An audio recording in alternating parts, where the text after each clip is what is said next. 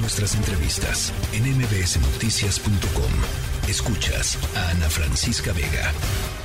Bueno, ya les decía, ya les platicaba, hace unos minutitos se dio a conocer esta información, la verdad muy sorprendente, eh, del presidente López Obrador, que eh, ha vetado eh, el nombramiento de los dos nuevos comisionados del INAI que además pues se llevaba vacante estos dos asientos de comisionados un buen tiempo. Es importantísimo que se incorporen al pleno del INAI para que el INAI pueda operar. El INAI es el organismo que garantiza eh, la transparencia y el acceso a la información de todos los mexicanos y sin eh, el quórum necesario, pues simple y sencillamente no puede operar. Dice Ricardo Monreal, el secretario de Gobernación, eh, me informó que el presidente ha hecho uso de su prerrogativa constitucional para expresar objeción a los nombramientos del eh, INAI en un, en, eh, del INAI aquí en México y en la línea telefónica está María Marván, comisionada presidenta del eh, INAI de diciembre del 2002 a junio del 2006. María, me da gusto platicar contigo y pues en esta situación muy complicada y muy delicada para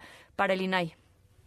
Pues pues sí, la verdad es que el INAI lleva ya tiempo con la falta de dos comisionados, se había detenido este proceso de nombramiento eh, pues precisamente por, por porque no había acuerdo, había un examen que se hizo en donde las mejores calificaciones no fueron tomadas en cuenta. Eh, el presidente ahora eh, mm, objeta este nombramiento. Una de las personas que habían sido nombradas muy cercana al senador Monreal. Así es. Y ahora pues habrá que volver a empezar este proceso con el agravante además de que el, el comisionado Acuña está por salir a finales de este mes. Eh, es la primera vez que se da esto, no, no sé exactamente cuál sea la previsión legal, pero supongo que habrá que volver a empezar desde el principio. Y pues en realidad lo que esto hace es, eh, una vez más, ver cómo eh, hay muy poco respeto para los nombramientos de eh, las dirigencias, las personas que van a formar parte del cuerpo dirigente de los organismos constitucionales autónomos. Eh, el, en riesgo la, la, operación pues cotidiana de, de, del INAI, eh, María, con, con, esta, con esta incertidumbre. Eh, y yo te quiero preguntar, y creo que la gente de pronto dice, bueno, ¿y a mí qué? Y, yo creo que es importante poder responderles a, a ellos qué, a la gente qué, qué más da. Bueno, las decisiones se toman en un cuerpo colegiado, entre otras cosas para buscar equilibrios. Eh, ahorita faltan dos comisionados desde hace ya meses.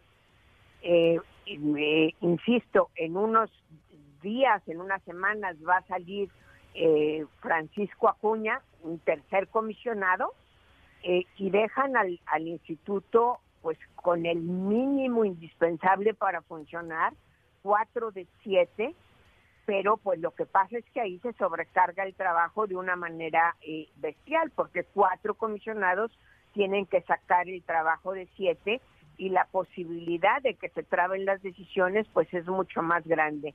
Es de verdad lamentable el poco respeto que se tiene al proceso de selección de los cuerpos eh, colegiados que dirigen los organismos constitucionales autónomos. La COFES estuvo, está descabezada, de hecho no está completa. Eh, ya nombraron a una persona que, que, además ahora es eh, presidenta, obviamente por el apellido de mi sobrina, tengo que decirlo, me da muchísimo gusto, pero sigue sin estar completo el pleno de COFESE. Eh, si vemos la cantidad de nombramientos que tiene atorado el Senado, la verdad es que es muy lamentable y lo único que demuestra es muy poco respeto por los cuerpos eh, colegiados de los organismos constitucionales autónomos.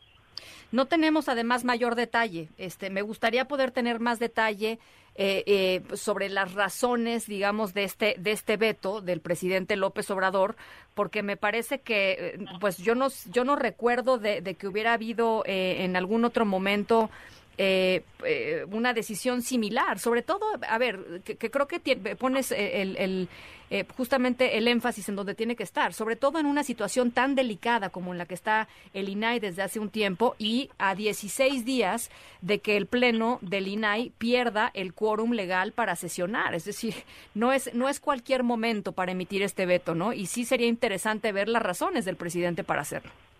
Pues tristemente eh, puedo yo adelantar a ver. que no las vamos a conocer, que yo sepa no tiene que fundar y motivar su decisión, puede ejercer el veto simplemente ejerciéndolo y casi podría yo apostar que no se va a, que, no va a haber una explicación de por qué fue que, que vetó esto. Probablemente en, sus conferencias matutinas que, que acostumbra hacer eh, en, desde Palacio Nacional esgrimirá sus razones, eh, pero creo que difícilmente vamos a ver un razonamiento eh, jurídico que justifique qué es lo que está haciendo esto. Simplemente lo que sabemos hasta ahorita es que no les gustaron y punto. Bueno, pues ahí está. María, te agradezco muchísimo de veras eh, que hayas platicado con nosotros así de bote pronto. Eh, yo eh, estaremos en el tema y, nada, muy muchas gracias y muy buenas tardes, María. Muchas gracias a ti, Ana Francisca. Buenas tardes a todo el auditorio. Un abrazo.